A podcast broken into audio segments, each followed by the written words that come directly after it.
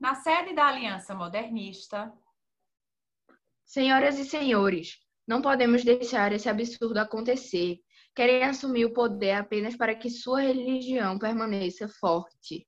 Disse Nicole. Exatamente, que eles respeitem outras crenças. Eles não possuem o direito de bagunçar Luften. Ao protestantismo. Disse o escritor Tony Schultz. Abrão, quero entrar. Disse o general Schenkel, acompanhado de dois soldados. Senhores, necessito de vossas ajudas. O protetorado do reino está contra o rei. Estão ameaçando um golpe de Estado. A igreja e a mais alta nobreza estão unidas a eles. Então estamos praticamente sozinhos. Devemos impedir a queda de Bratsva.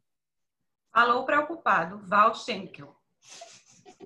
Não estamos totalmente sozinhos. Somos uma grande influência dentro do bairro. Disse Nicole, incentivando a todos. Sou amigo de Chess, o chefe dos piratas do Ocidente. Se ele me ajudar, a única coisa que pedirá em troca será dinheiro, o que creio que não será problema. Disse Tony Schultz. Também conheço um membro do Protetorado do Reino, que talvez pudesse nos ajudar, porque é muito próximo da princesa Margaret. E o nome dele é Thomas Gutenberg. Completou Nicole. Perfeito! E isso sem contar com os burgueses. Temos o apoio suficiente para impedir esta tomada. Mas isso não significa que será fácil. Cada um deve dar tudo de si. Vamos impedir o golpe.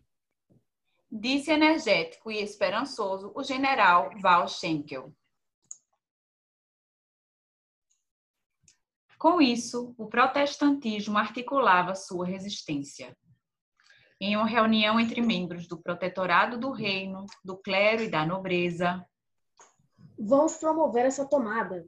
É um absurdo que o protestantismo continue no mandato. Vamos fazer isso por Deus. dizia o clérigo Alfred Stranger. Sim, temos muitos soldados para conseguirmos atacar.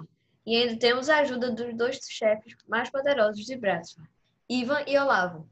Disse o membro do protetorado do reino, Thomas Gutenberg. O poder do meu pai está enfraquecido. É uma mãe de atacar se o protetorado do reino e as tropas reais se resumem a 500 homens fracos e mal treinados. Disse a princesa Margaret. Cuidado, não podemos subestimar. É um ato inadequado diante da situação. Devemos agir com cautela. Eles provavelmente estão ganhando força diante de alianças e amizades com pessoas de grande influência dentro do reino. Por isso, devemos reunir o máximo de tropas e preparar boas estratégias para o combate. Por isso chamei a comerciante Evelyn Smith, Smith, da qual a irmã participa de reuniões protestantes por ser assistente do Instituto Tony Schultz. Incentivou a todos Alfred. Isso. Na reunião protestante, todos alegaram possuir inúmeras alianças com diversas pessoas, incluindo o chefe dos piratas do Ocidente, Chess. Se a aliança realmente concretizasse um quantitativo de torno de 15 mil homens, será formado o que será um grave problema. Então devemos nos mobilizar. Disse Thomas. Nós devemos nos preparar para que tenhamos uma boa quantidade de soldados para o combate. Avante agora do Senhor Deus! Thomas recebeu uma carta convidando-o para um jantar numa das poucas tabernas abertas diante do caos que dominava todo o reino de Luften. O remetente não havia sido identificado, mas o convite foi aceito. Olá, Thomas. Disse Nicole. Não esperava que fosse eu a remetente, não é? Temos uma proposta para você. Por favor, sente-se naquela mesa à esquerda. Certo, quero deixar bem claro que não concordo com seus princípios e crenças. Só estou fazendo isso por uma questão de respeito à amizade que tínhamos. Thomas, isso também não é agradável para mim. Só quero tentar uma reconciliação. Essa guerra não é benéfica para o povo de Bratsva. Concordo, não deveríamos estar em uma guerra, mas sim uma pacífica transferência de poder. Seu comentário foi, no mínimo, patético. Bratsva não é formada apenas por seus aliados nobres, clérigos e militares. Se visitasse os miúdos ou os campos, você aprenderia a enxergar o mundo pela minha ótica. Sua crença não é a única existente na Europa inteira. Só desejo encontrar o caminho dos céus e da glória divina, e assim acabar com seus amigos ingratos a essa poderosa divindade que nos governa. Deus. Tudo deve ser feito pelo catolicismo para que haja ordem em Lufter. Hum, não devia ter vindo. Sua visão está completamente manipulada. Vamos ver. Qual seria sua proposta? E quem estaria me manipulando? Vou convencê-lo de que está errado, mas não aqui. Vamos marcar um debate em praça pública ao vivo para que todos possam ouvir cada um dos lados e definir a que lado apoiarão. Certo. Semana que vem? Perfeito. Vejo-o daqui a alguns dias. Em alto mar, a bordo do navio de Chess. Chess, é um prazer revê-lo. Tenho uma proposta irrecusável para você. Se renderá mais dinheiro do que, do que qualquer saque que já fez. Disse seu amigo Tony Schultz. Por mais que não goste de piratas, o momento exige esforços em conjunto. Por isso, quanto mais alianças, maior a força que teremos para conquistar nosso objetivo. Completou Val Schenkel. A única coisa que quero é dinheiro e bebidas. Vão direto ao ponto. Respondeu Chess. Queremos que você e seus homens se juntem às nossas tropas. Bradford está beirando uma guerra. Quatro homens que faziam a escolta dos dois pegaram um baú no barco que levava o general e Tony. Jess, considere esse valor como adiantamento. 6 milhões de berries e após o combate, mais 200, totalizando, com bônus e saques, 500 milhões de berries. Disse o general Val Schenkel. O pirata sorriu e fez um sinal positivo, aceitando a oferta. Tony, o general e os quatro guardas voltaram para o barco e foram embora. Assim, os protestantes já haviam juntado 10 mil guerreiros e já estavam praticamente preparados.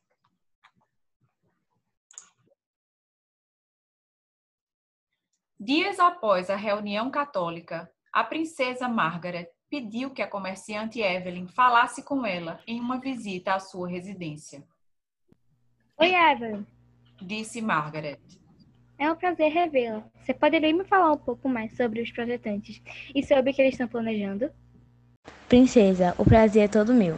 Bom, por mais que eu tenha colaborado naquela ocasião, lamento informar que não pretendo continuar ajudando-os. Não tenho simpatia por nenhum dos lados. Estava ajudando apenas em respeito a Alfred, que me recebeu muito bem e sempre foi unido a mim.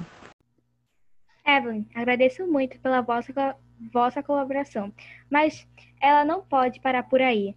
Não somos nós que estamos necessitando de ajuda, mas sim Deus e todo o seu reino, reinado disse Margaret. Perdoe-me, mas não posso ir além. Não sou nada a favor dessa tola e egocêntrica disputa. Acredito que ela apenas cause o mal do reino de Luften e de toda a Europa, pois isso enfraqueceria nosso reino e tornaria fácil de conquistar. Além do mais, não concordo com nenhum dos ramos religiosos presentes nessa guerra. Sou apenas a favor do povo. Você está cometendo o maior erro da sua vida. Queimar as cinzas do inferno. Passa bem. Retrucou Margaret. Então, Evelyn saiu do castelo pisando duro. Sabendo de todos os perigos, Alfred escreveu uma carta dirigida ao Papa João IV. A carta dizia: Vossa Santidade, creio que seja de vo vosso conhecimento o fato de que uma guerra está por acontecer. Braço está dividida em inimigos protestantes e seus servos, os católicos, os católicos. Queria pedir-te todo o apoio possível, além de homens para que sejam formadas tropas. Assim estabeleceríamos novamente o domínio da, na Europa. seu Alfred Stranger, membro do clero de Lufa.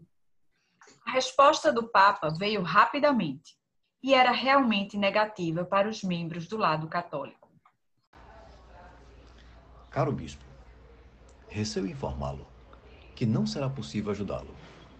Todas as tropas que poderia convocar estão empenhadas na reconquista do Oriente e nas terras da América. Toda a igreja estará empenhada nas orações, desejando sucesso para os verdadeiros servos de Deus e fracasso para os inimigos protestantes.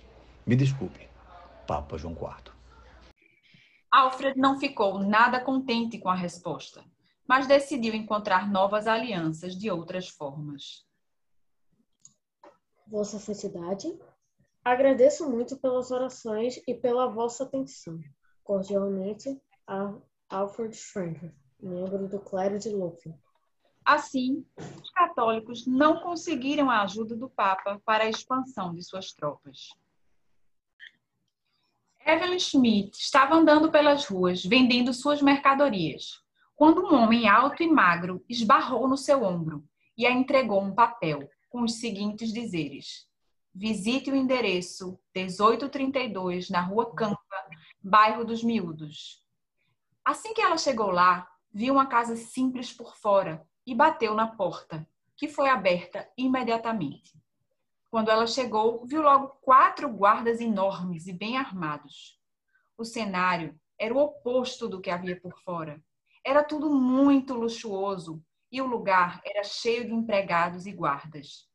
Foi quando ela escutou uma voz familiar. Olá, Evelyn. É um prazer recebê-la no meu esconderijo. Por favor, sente-se aqui nesta cadeira vermelha. Disse o rei de Luften, Walter Russell. Vossa Majestade, disse Evelyn se curvando. É uma honra estar diante do Senhor. Quero que faça um favor para mim. Não precisa de tanta formalidade. Por favor, você poderia enviar uma mensagem aos católicos? Claro, disse Evelyn.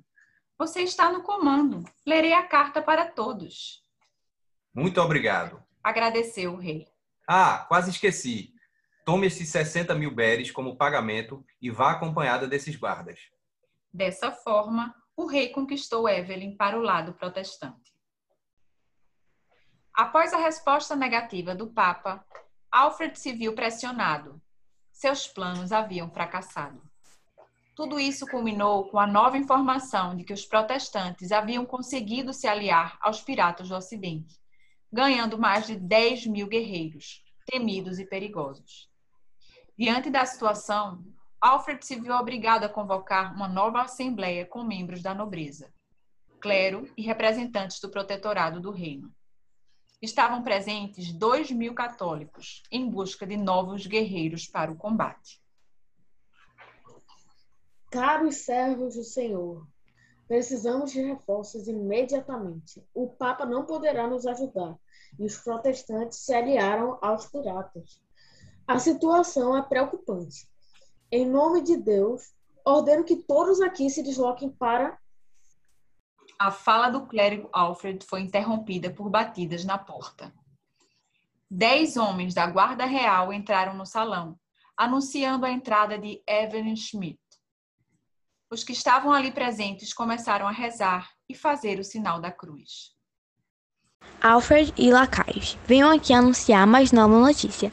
Eu conversei com o rei e ele enviou a seguinte mensagem aos clérigos, membros do protetorado do reino, nobres e especialmente Alfred e Stranger. Gritos de medo e desespero começaram a ecoar e as rezas e preces se tornaram coletivas. Não escute essa palhaçada. Meu pai é fraco, um verdadeiro canalha. Não é capaz nem de comandar um palácio. Quem dirá um exército de piratas e, me... e... e mercenários? Disse Margaret, muito apreensiva. Não há o que temer. O poder de Deus está conosco. Falou Thomas. Infelizmente, terei de informá-los que estão equivocados, senhores. Os piratas já desembarcaram e hoje à noite se reunirão com a aliança a favor do rei. Agora estamos em posição de igualdade. Podem se preparar para o pior, falou Evelyn, que saiu depressa com a sua escolta logo após a fala. Então, se estamos em igualdade, devemos reunir as forças para a guerra. Disse Alfred. Alguém tem alguma aliança com alguém poderoso? Sim, Disse Margaret. quase todas as tropas católicas.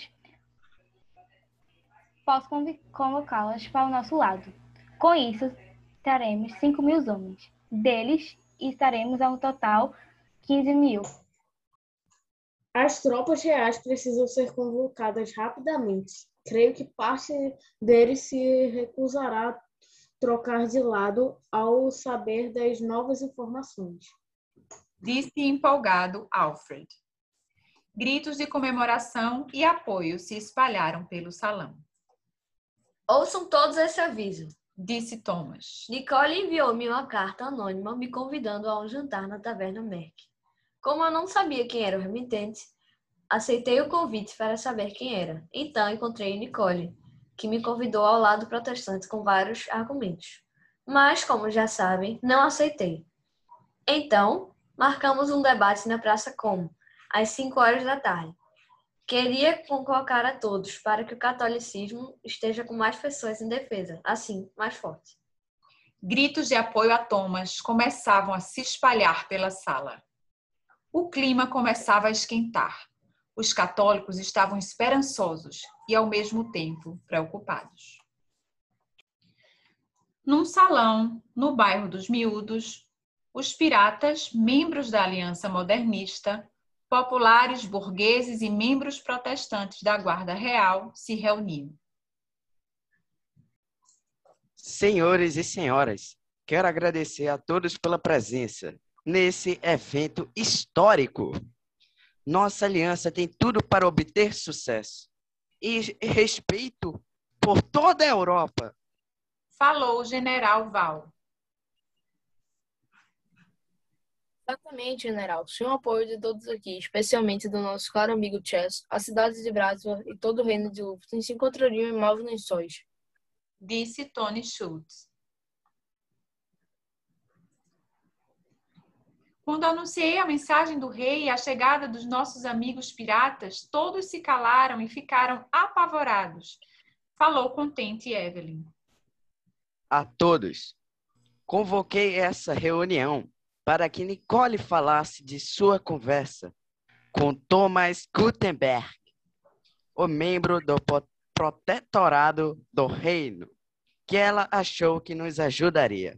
Nicole, please, pronuncie-se.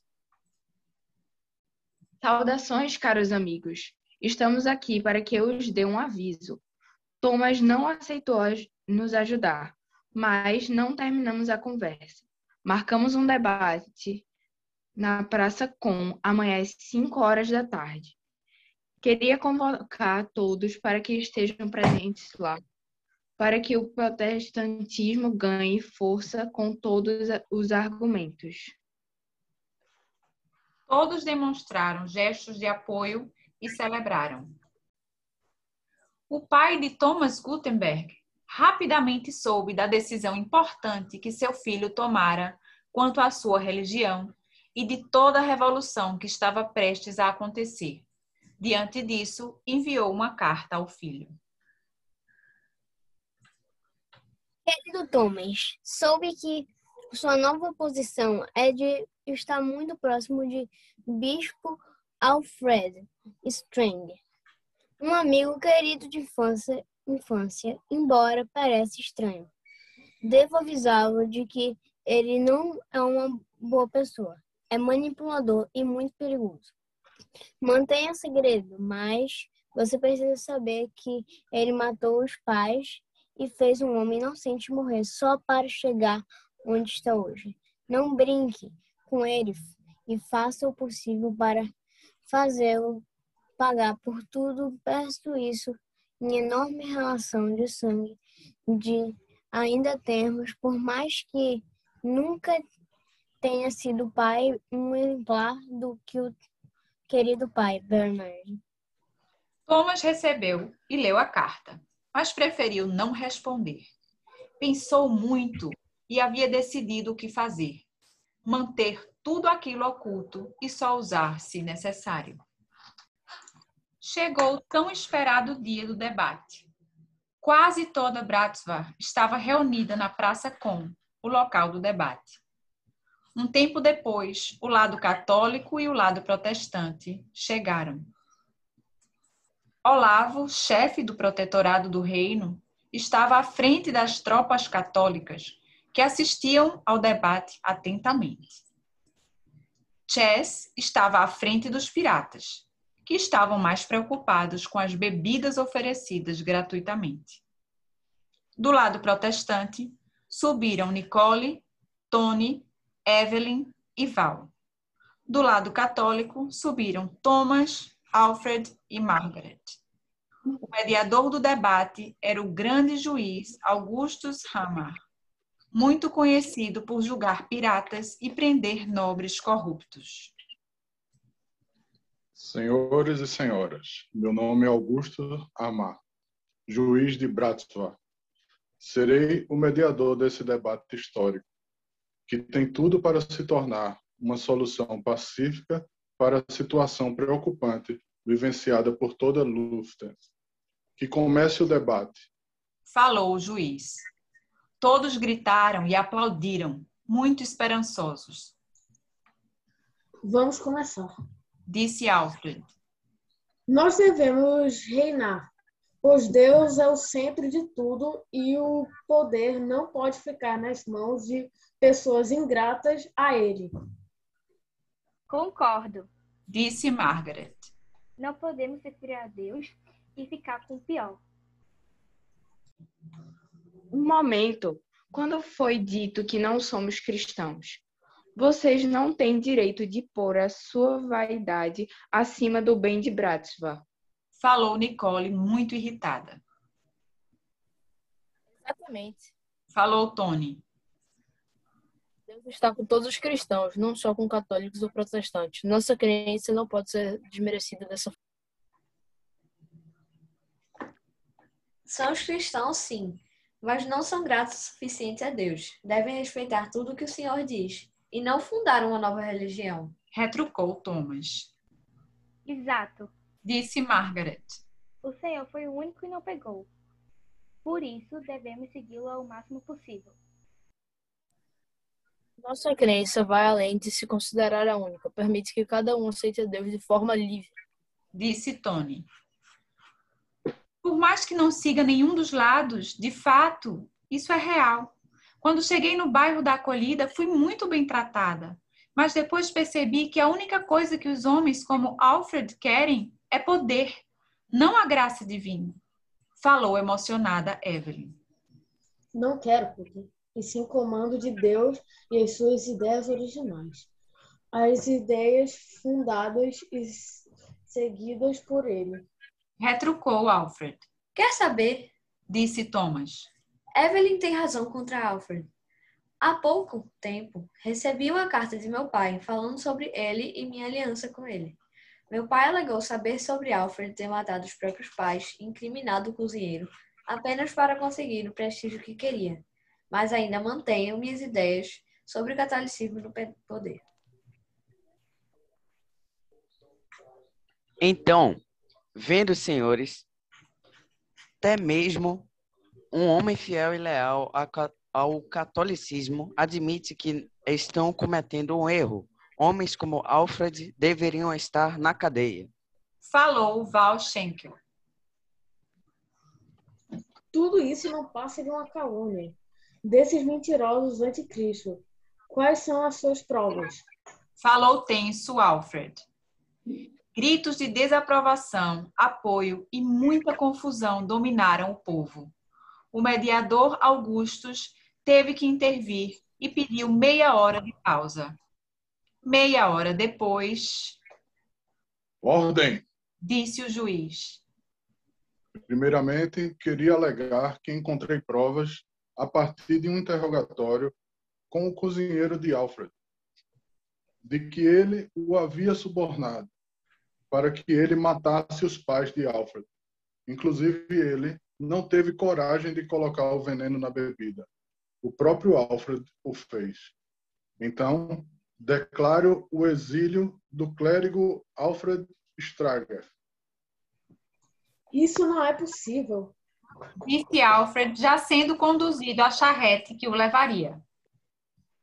Esse, esse povo realmente acha um jeito de me incriminar por algo? O pirata Chess, que parecia entediado, levantou da cadeira e falou.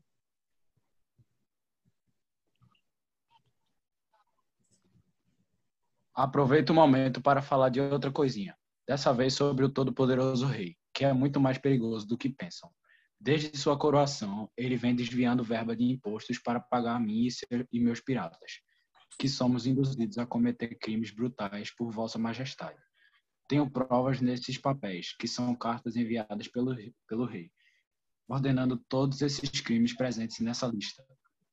Como não haverá combate de dinheiro, não tenho nada a perder falou alterado por bebidas alcoólicas chess.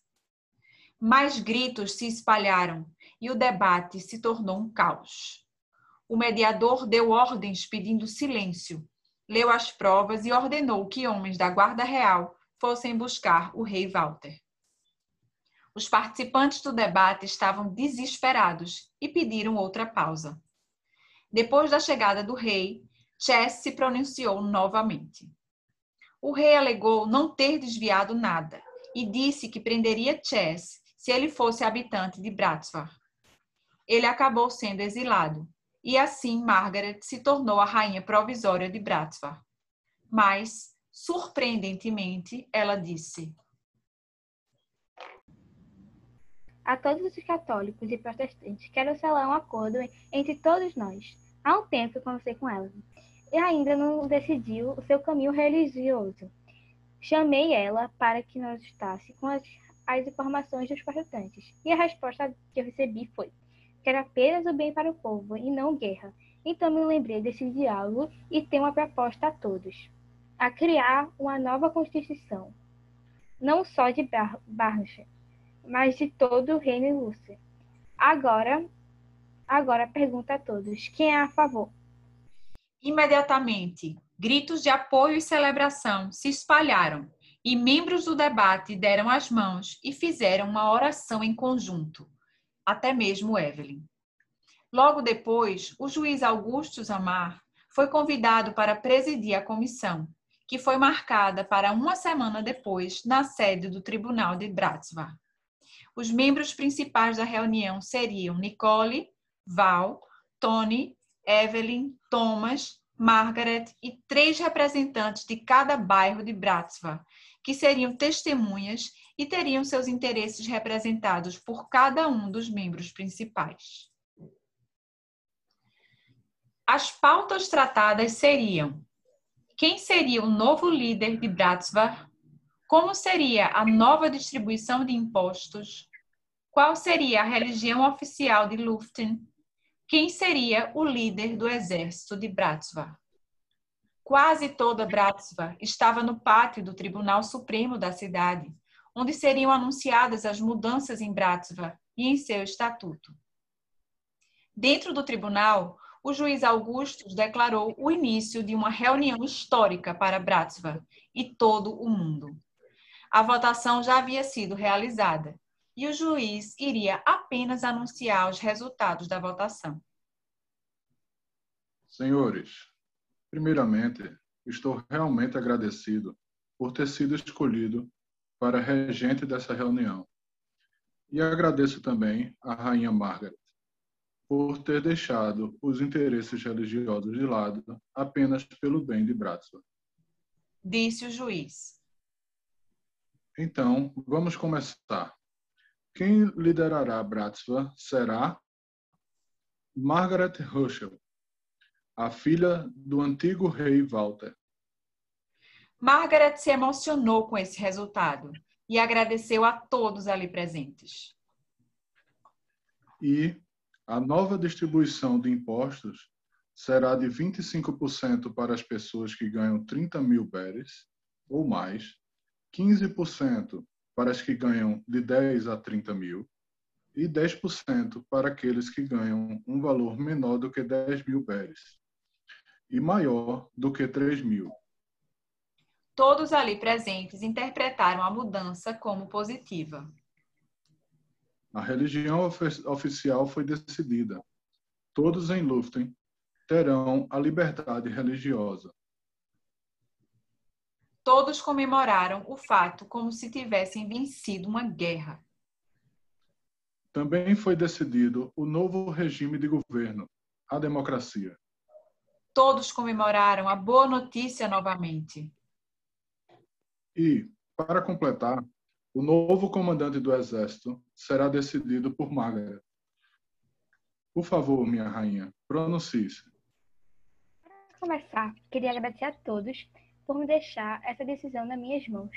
Agora, indo direto ao ponto, o novo comandante do exército será alguém que sempre me ajudou muito e esteve do meu lado quando eu precisei. O novo comandante do exército é Thomas. Thomas se emocionou com o fato de ter sido nomeado para um cargo tão importante e agradeceu muito a Margaret por isso. Após as decisões, o juiz anunciou a promulgação do novo Estatuto de Bratsvar. Todos que estavam no pátio festejaram de alegria e cantaram canções tradicionais de Luften. Aquele dia, o dia 18 de setembro, ficou conhecido como o Dia da Sagrada Bratsvar. Dali em diante, todos que viveram em Luften viveram felizes e satisfeitos com tudo no reino.